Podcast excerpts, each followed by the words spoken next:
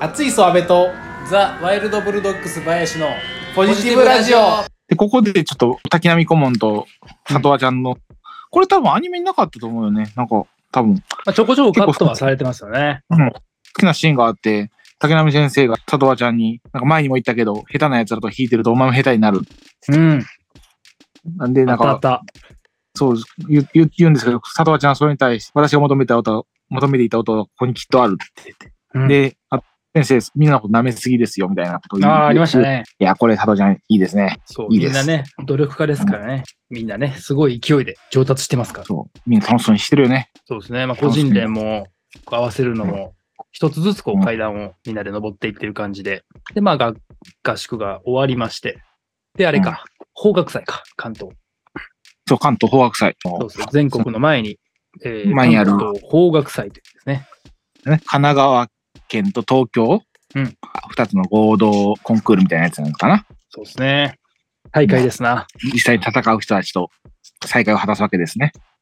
姫、姫坂がいたりとか。梅坂ね。で、新しいライバルとかも出てきたりするわけですね、ここで。そう。こういうとこのね、そのライバル校のうんキャラクター設定というか、そういうところも緻密ですよね。うん。みんなでもいいキャラで、やね。うん。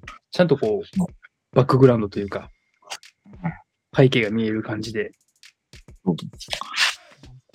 大体このコンクールのシーンのなんかい、描写がもう全部いいよね、漫画。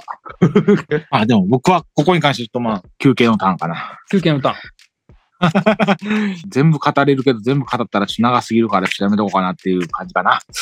法学祭で演奏されたのはク音ですな。不穏ですな。そう。ここであの、滝波先生のあれが語られますな。語られるというか、まあその、こういう生まれの人ですよという、すごいですよね。世界的指揮者のと、天才ピアニストの息子さんと。 実は、エリート一家のやる気のない、やる気あるシーンが全然ないっすね。でも音楽聴くのはすごい好きで、むちゃくちゃ聴いたっていうねえ描写がありますよね。そう、家にあった膨大な量の音楽を朝から晩まで貪るように聴き続けた。まあ、ここはさすがにちょっと漫画すぎるやろと思ったんやけどね、あの、何歳かわかんない、5歳かなんかで、なんちゃ7歳か、7歳で、オーケストラのなんか、がスコアをこう書いたみ たいな。曲書いてたっつって。こ、これはスコアじゃないか。しかも7歳で作れるようなレベルじゃないぞ。まあ実はここにも天才がいたっていう話だね。里和ちゃんももちろん、いや実は顧問の先生も天才やったみたいな。そうですねコンクール終わってから、やる気を見せ始めるっていう。うん まあ、元気どのんどんね、こう、生徒のみんなのこの信頼していったっていう感じですかね。うん。この後、だって竹波先生いんかったらもう、ななんかもう何何もうまくいかない話になってるもんね。竹波先生を心を打つ演奏できたから、ね、良いっていう話よね。そうですよ。心を激しく揺さぶられる音ですよ。俺、本当のことしか言えないからって言って。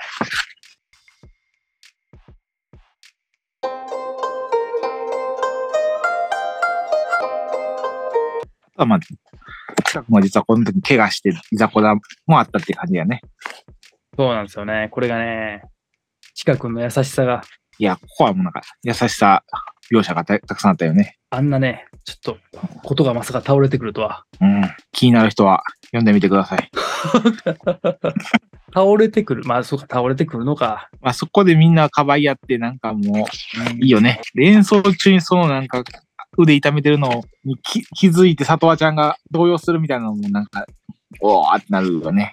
そうですね。まあ、ちょっとここは読んでいただいて。でも、大事な、大事なことを言わなあかん、ここで。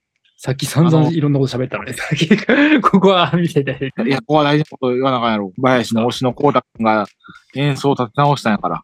そうですよ。コーダはいいやつですからね。そう。あんだけできなかった光太の音でみんながハッてする。そうなんですよ。すごいみんよなね、ね本。当ね、努力家な人を舐めちゃいけないんですよ。頑張ってる人はな。んかね、パッとできる人を注目しがちですけど、一からこう努力を積んでる人をレベルアップしてるってことです。ね、腕が怪我して、なんかみんな動揺して、わたわたして、え演奏もぐちゃぐちゃになっている中で、そう前の演奏は佐藤ちゃんが持ち直したけど、今回の演奏は一般できなかったコーダ君が持ち直したっていそううでね、すよ。エモシエモシーンですよ、エこれモシーは。ンですよ。僕の缶バッジも喜んでますわ。落としたけどな。で、まあ、それで、えーまあ、滝波先生がこう、納得する演奏、あんだけ音楽をたくさん聴いて、竹波先生が、お前ら面白いわ、ね、なったんですからね。素晴らし素晴い。らしい。他校の生徒、他校の生徒も、え後半の演奏があれが本気本当本当の実力なのかみたいな感じでざわざわするうん。シーンではあるあとね、いちごのお菓子全部くださいっていうのと。んですよね。佐藤ちゃんのこれぐらいからね。ね、ちょっとね、だいぶ、なんですか、ラブラブし始めるな。めラブラブショーがね、ここから始まるわけですよ、いろんな。ラブラブショーやね。ラここからブララブブショーが、ここからラブラブショーがね、そう。まあ、まあ、要は、あれやね。あの、ちかくんと佐藤ちゃんとのカップルと、あと、うん。まあ、くら倉田とでも、あの、倉田くんと、ヒロ、ヒロ、ヒロ先輩は、ヒロ、ヒロさん。まあ、まあ、まあ、もうちょっとま前くらいから怪しかった、怪しい描そ写うでがすね。ラブラブショー、イントロはちょっと始まってますね。てけでんでんでんでんでんでんでんでんでんでんぐらいは もラブラブしよう。 佐藤ちゃんが可愛い。可愛い。可愛い。う、ただただ。可愛い。これは可愛い。そう、あでもこそこ、うこれですよ。一番最後のあれですよ。この演奏を聞いた姫坂の里和ちゃんをアイドルスしてたちっちゃい子ね。そうそう、大鳥和沙ちゃんね。あんなの里和ちゃんの演奏じゃないよってね。それを佐藤ちゃんが聞いちゃうよね。歌で。そのいちごオレを買って、ラブラブショーのシーンの後 ラブに、ラブ。いやラブラブショーをする前や。する前、しようと、しようとしたの。ショーとしたところでね、聞いちゃうんですよね、話を。私のここの憧れがあなたたちと一緒にやって演奏してて、里和ちゃんが下手になってしまったじゃないかっつってね。いや、ここの描写もすごいよね。なんか、コメンだって、普通吹き出しって丸やんか。そうですね。丸じゃないもんな。なんか尖ってますもんね。ピシャーっつって。ここだけスパークって感じですね。そうスパーク。 ドちょゥドゥドゥドゥドゥドゥって感じですね。ちょちょ何ゲームが多い。ね、今までこう、里和ちゃん、あなたのことはまるで狂気だわって言われてきて、それで下手になったって言われて、ここで、ちかくんが優しくなったんだろうってね、下手になったわけでもないと。優しい音になったんだよと。今のあいつの音の方がずっと好きだけど、佐藤ちゃんの号泣。ここでもジャムですね。それじゃ無理かな。音のことなんて何もわからないくせに、つって去っていってしまう。そんなの分かってる。あ、これは一番いいシーンじゃないですか。いや、いいシーンやね。佐藤ちゃんがありがとうっていうシーンね。ラブラブショーやな、これは。ラブラブショー。ーですよ。これラブラブショースタートですよ、これ。あかんて、もう、佐藤ちゃん可愛いから。まあ、そんな感じで、でも、まあ、コンクールとしては、ね前半のガタつきがあったから、まあ確かに ね。これでちょっとねまあ、さすがに優勝とは。あの、選ばれなかったんだよね。ね、まあ、最でも優。しゃあない秀賞とはちょっとならないですよね。で、みんなショック受けるんやけど、うん。滝浪先生は、滝波さんがね。姫坂の人も、あの、あいああは言ったけど、なんかもう、そんなん、分かってるよ、いいのは、みたいな。よかったよって言ってくれるんですよね。あ、姫坂の人は言ってないですけどね。あんで、よかったよって言ったのは、あれやね、あの、滝波先生ですね。滝浪先生やね。基本的には滝波先生のこの、なんていうんですかね、意識の上がり方というか、だよね、それが。が描かれているのがこの関東方角祭じゃないですかね。そうです。僕の付箋のところですよ。あの、おここは絶対喋らないダメですけど、付箋は絶対ですからね。付箋は絶対ですから。竹波先生がもう、よかったよ。お前らの演奏。いい演奏だったって、これ、もう言う、言うところがもう素晴らしい。素晴らし言っい。ても全員号泣、みたいな。 お前らもっと上手くなれるって言った時に、もう全員号泣し、ああ、もう、エモい、死ぬ。 もっと上手くなれるって言ってくれるんですかね。あの竹波先生が、認めてくれたって感じですね。全国必ず行くぞと。まあここではもう完全に敗北っていう状況やったうんもここんね。ではね、まあまあまあ。うんただでもまあ、あの、主要選手たちには、え、時瀬ってすごいんじゃねみたいな、うんざわざわした。傷は残したって感じですよね。そうそうそうそう。一矢報いたというか、すごいところがあるぞ、みたいな。まあ、何でもね、こう舐めちゃいかんぞっていう話ですよ。なめちゃいかん。うん舐めちゃいかんぞ。みんな舐めてたわけじゃないですか。時瀬高校なんてっつって、ね。いらねえな、ふーんそういうところがもうすごい爆発力のある演奏をしたということでね。特性の強みは、なんか、まあ、近くの音とか含め、感情が乗る演奏が素晴らしいっていうのがやってってことですもんね。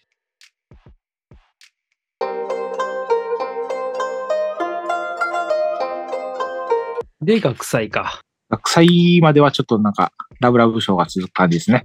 そうですね。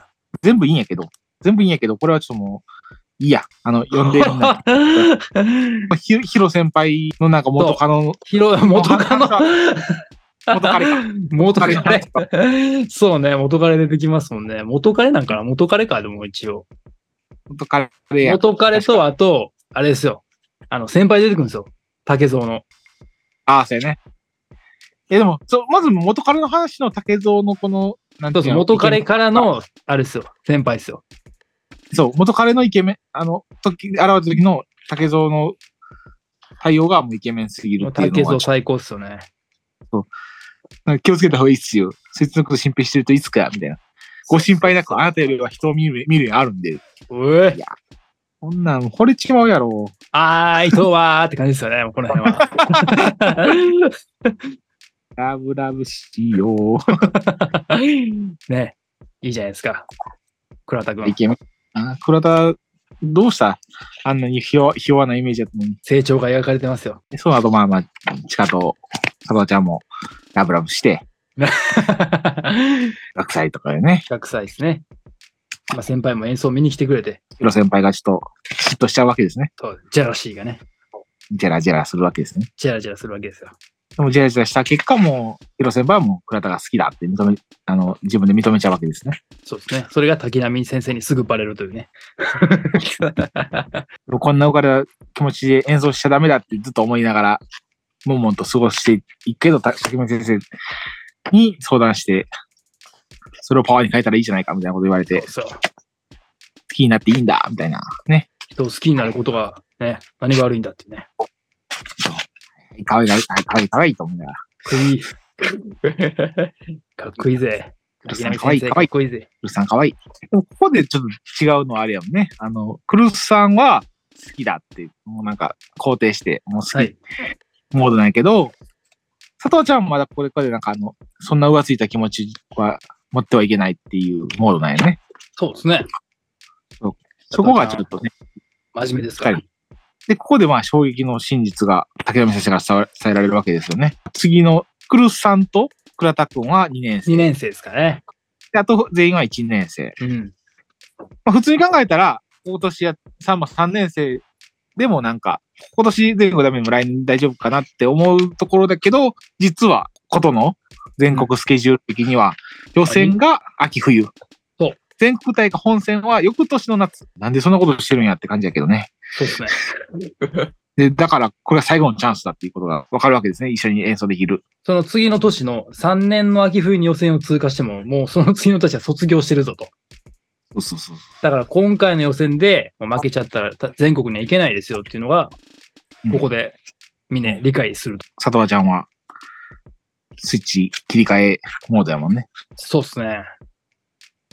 いや、ちょっとここはここで寂しかったけどね、なんかあの、あれ、ラブ、なんかラブラブしちゃったのになって言っそうっすね。ラブラブショーやったんですけど ね。て、もうラブラブせえへんのやと思うんだみんなやる気が入った時、竹上先生が曲を選ぶんやね。そうそうそうそう。里和ちゃんにその音源をね、演奏する音源を探すと。まあ、ことの音源をたくさんも、まあ全然持ってへんから、まあ、見繕ってくれ、みたいなこと言ったけど、で、候補を上げて、上げたけど、あんまりピンとこうへんわ、全国で通用するやつないわ、って言って、いや、もう一回ワイン持ってるやつ全部ちょっと待たせや、みたいな感 じで、竹上先生がで、竹村先生は一生懸命それを聞くわけやんね。そして聞いて見つけたってなる。見つけてしまうんですよね。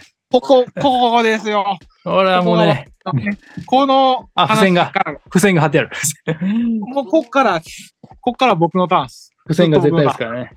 こっからずっと僕のターン。こっからずっと僕のターン。いや、もう僕もう漫画史上で一番泣いたこの話っていうのが、が、こっから始まるわけですよ。やべえシーンだな。もう9巻から4 14巻巻ね。大事です。もうスペース出ます。絶対、絶対勉強するように。絶対9巻から14巻のこの話の流れは全部追うように。 じゃあちょっとあの、全部言いたいのは山々ですけど、ちょっとかいつまんでお願いし ます。まあ、要はその、見つけたって音楽、実は、あの、一二二3巻くらいに、あの、まあ、はしょったんですけど、はい。佐藤さんが、あの、あの、そう、あの、ハモになってて、ね、ほおずき会というね、そう、波紋になった原因っていうのが、急に演奏、ほおずき、ほおずきとして演奏した時に、違う演奏をし始めたんですね。本来は、八重衣を演奏する予定だったんですけどね。それを自分の楽曲で演奏し始めたよね。バーって。ものすごいですよ、これは。その演奏した CD を聴いて、竹山先生がこれだってなってこのこの曲だってね。曲だって。でもずーっと里和ちゃんはそれ、母親と、母親に縁切られて、ね、そこで波紋になっちゃうんですよね。そうそうそう、悲しい話。そうそうなん。会を波紋になってしまって、でお母さんにはこう縁を切られてしまって、あなたのことはまるで狂気のようだわと言われてしまい、ちもょっとトラウマ、ここトラウマだったんですね。ちょっとね。いや、もう僕、もうほん多分性、性癖なんやろうな。こういう、こういうキャラの人が、そういう、なんやろ、家庭環境でこういうトラウマがあって、それを乗り越えていくシーンっていうのが多分もう大好物仕方ないでしょうね、きっ と。いや、もう、超、超、超、心に刺さりました、これうは。っん。ていう曲があって、それをしたいんだって言うけど、その、まあ、回想でそういう里川ちゃん、実はこういうことがありましたよっていうのが出てくるのが9巻。ね。前の間からちょこちょこそういう話は出てたんやけど、ここでまあ、改めてフォーカスが当てられるっていう話でしたね。あれ何の話だっけ俺のターンっていうから黙ってるんですけど、あれ。 まあ、要は、佐藤ちゃんのその一番トラウマに関わるところうん。まあ、その曲がいいぞと。その曲を全国に行くには、この曲じゃないとダメだと。嫌だって言うんやね、佐藤ちゃんは。それは、これトラウそうですマ、ね誰もねないって。トラウマ、何も伝えられなかったんですって。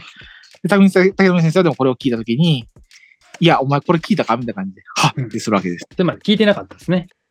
いなかった。いやー、ここで、あの、ですよね、近く、近くんがね、落ち込んでる佐藤ちゃんの横に来てね、一緒にイヤホンで聞くわけですよね。今日、昼飯、ここで 食う。いや、もうここ 僕も風船、風船、もう赤付箋いでがすよ、付箋多いよ。むちゃくちゃこの、ここの描画もうほんまにもう死ぬほど好きやったわ。なんか、なんか、ね、うん工藤はこの曲どう思ったって。で痛かった。 ねえ。で、つかすげえ苦しかった。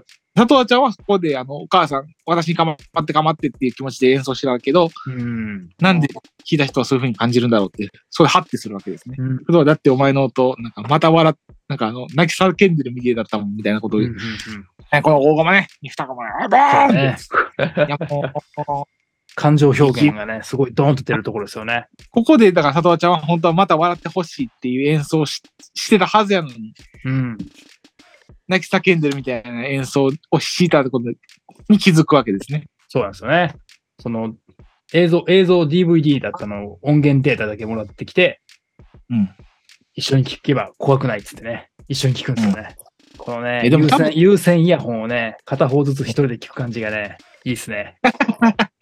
今ではもう起こら起こ起こらない現象やから、そうですね。これ、Bluetooth やったらちょっと感動薄れますよね。 もうこれから Bluetooth でしちょっとかない一から、個、ね、一個貸して、じゃあちょ、ちょっとね、この感じは出ないですよね。現れない表現になりますよ。うんいやでも絶対でもこの演奏良かったやと思うけどね、そのなんか、あの、いやもう一そうですね。多分僕僕多分好きな演奏やと思う。うんコンクールで言ったやつと違うやつをやったらダメっていうやつ。でそこでまあ自覚するんやね、佐藤ちゃんは。あの時、ぶつけたのは、あの、負の感情でしかなかったみたいな。うんうんうんそこで気を消して、いこの曲やったら全国ないんですねって竹山先生に言って、やるわけですね。そうなんですよ。 Thank you。天球、 Thank 天 you 球が泣楽くでとす書いて天球ですね。最初は佐藤ちゃんが、あの普通の、なんか、天に弓って書いて出したけど、竹山先生から、泣くにした方がいいんじゃないみたいな話をされるわけですね。ロマンチスト。ロマンチスト竹山。ロマンチスト。さす が。エリート音楽一家。作詞もできる。で、その演奏に、えー、17弦かな ?17 弦こと。がもう2個必要やもんね。そう1個はあるけど、もう1個必要だと。で、それを借りるために、あの、佐藤ちゃんは、波紋になった、ねお縁を切られた家に戻るんやね。そう、講座機会を、もう一度扉を叩くんですよね。で、お母さんに話しかけても、なんか、冷たくあしらわれるわけやね。最低ですね。この時、この時のお母さんやばいよね。バリなんかもう、ズーンって感じですよね。なんか、途中のトラウマシーンとかに出てくるお母さんも結構やばいし、ね、目、 目の下のクマどうなってんねんみたいな感じですよね、これ。そうそうあなたに貸す楽器なんてここにはないわ。帰りなさいと言わ待れっ。てお母さんっていうのよね。その後に土下座するんですからね。すごいですよ。実の母に土下座をする娘のシーンですからね。えぐい。ここで、林の推しが、一言。あついに出てきましたできましたよ、林の推しが。次に。関数も二桁に迫ろうかというところで。そう。こっからはもうこの林の推しから、推しのターン。ずっと林の推しのターンやから。 ね、堂島明先生がついにご登場ですか。登場ですよ。 ね、原画展では、えーアクリルパネルがなかった。えー私の 推しの 堂島明先生がついにここで登場ですか。この人でも結構もう改めて言うんだけども、9巻から13、4巻あたりまで、ほぼメイン、メイン、メインくらいの勢いの人やもんな。なんで主役じゃないんですかね。おかしいな。おかしいな。ほぼ、ほぼこの音止まるといえばもう、明先生ですけどね。まあ、それは違うけど。 主役ですけどね。うん水の変態でおなじみの、あの、それは アキラ先生ですけどね。 聞きながら歌うっていうね。ことをしながらと、あれアニメやから分かりやすからね。あ、そうです ね。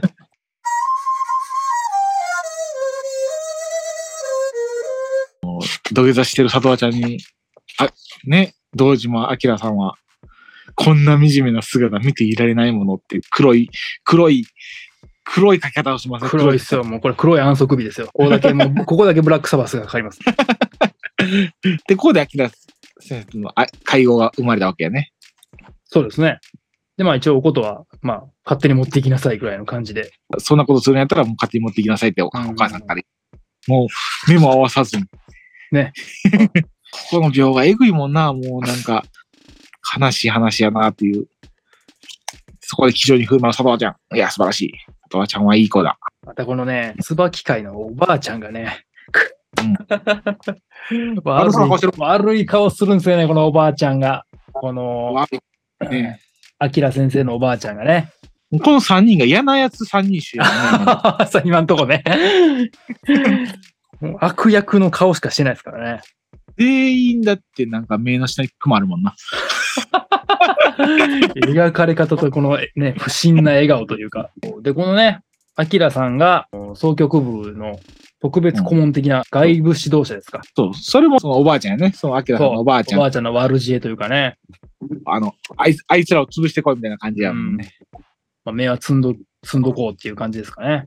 明先生はここからじわじわじわじわ出てくるけど、あの、その、佐藤ちゃんがむちゃくちゃ弾いた、あの演奏会に影があるような描写が出てくるわけですね。匂わせてくるんですよね、ここで。あななんかいざこざあったんだろうな、この人たちみたいそな。うそうそうそうそう。まあ、何かこう、ちょっとねうん、卑劣というか。まあ、そんなこんなんありまして、えー、アキラちゃんが、えー外部指導者で総局部の、として参加をすると。で、突然やってくるとね、このアキラ先生。うん。こんにちは、佐藤さん、つって。 もうつそう、つってね。もうちびまる子ちゃんで言うと、もうこの辺に、おでこのとこに線3つぐらいあるみ たいな。あーみたいな。スポーツさん知り合いっつって、堂島さんなんでこちらで指導させていただくことになりました。まあでも、マジでさ最初はすごい、うんなんていうんですか。怖い。いやもう、こ、だってこっからだって黒いし、だって、なんかもう色味が黒いもんな、基本的に。マジでブラック。クサバ ス。ずっともうす、オジーオズボーンが聞こえてるです、こっから。割とこのなんか、この人の漫画って、あの、なんていうの、白を主体にしてるはずなんよね。あの、まあ、コマ番の組的にはそうですね。色味的に。堂島先生来た瞬間に全部黒いからね。黒い背景多くなりますよね、ここからね。えでも、堂島先生はもう実力は間違いないし、まあでね。竹野先生も、あの、やばい、このままやったら、トの演奏の基基本指導者がいないからどうしようそうなんですよるほどで、いいんじゃないってなってる状況やね。そうですね。滝波先生は、あと楽曲をこう書いたりとか、楽曲を決めたり、全体をこうまとめたりはするんですけど、うん技術的なね、ことを演奏してるわけではないんで、まあ、うんそういうところを基礎から教えてもらえるっていうところでもちょうどいいんじゃないかということで、だね。あまの、あ、指そう導者に選ばれたと。そうそう。佐藤ちゃんは佐藤ちゃんで、まあ、指導しながらは大変だからってことやね。そうですね。もうこれが、うん怖いですからね。怖いよね。基本がなってないっつってね。もう、これ想像以上にレベルが低くて、がっかりしましたって言われてるから。怖いよ。こんな指導者おる黒い、黒い、しかも黒い、黒い。顔に影しかないから。一音しか出しちゃダメなんです よ。一音ポーン一音だと思ってバカにしてるんですかみたいな ね。今まで佐藤さんが指導やられてるけど、随分雑な指導されてきたんですね。怖いなぁ。粒をね、粒を揃えるということはね。で、そ、そもそもお前なんやねん。そんな、あすごい人なんか、みたいな感じで、コータが歯向かうわけですね。お、こうだ。頑張れ。で、で、それに対しての回答が、あの、佐藤さんがその、コンクールで天球引いた時に、失格になった演奏、全国の総曲コンクールで、一応とがこの、明先生だったってことだよね。そうなんですよ ね。ご満足していただきましたか怖え怖いよ美術の底上げね。だいぶまあ、荒い、荒い感じですけどね。底上げのされ方が。でもまあ言ってることは間違ってないですからね。そう、なんかずっと言ってることは正しいことしか正しい言わへんねこの人そう、潰しにかかる、買ってこいって言った割には、ちゃんとしたことを言ってるからね。まっとうに、まっとうについてこれるかみたいな感じですからね。言って。そうま、そう、まっとうについてこれへんやろみたいな感じで、正し正しいことしか言わんくて、正しいこと言って潰してやろうみたいな感じの指導をするわけやね。そうなんですよね。で、まあ、それに対してはもう、みんなと相談した結果、もう、思う存分使ってやろうじゃないかみたいな感そうじそうで。そう。言ってることは正しいし、できてない自分たちが悪いと思う思いますしね。そうで、ここでもう、名シーンが出てくるわけですよね。くだらないっていうね。くだらない。くだらないいやもう道島明ちゃんといえば、もう、このくだらないが、もう、怖い怖い。怖いわ。これだけ別漫画やもん な、これ。ここだけめちゃめちゃシリアスなシーンですよね。そんな厳しいですかみたいな。もう闇感がすごいよねうん。で、まあ、これからその、明先生の指導が始まるわけですね。ちょっとギクシャクしつつ、でも指導を聞聞いてみたいな。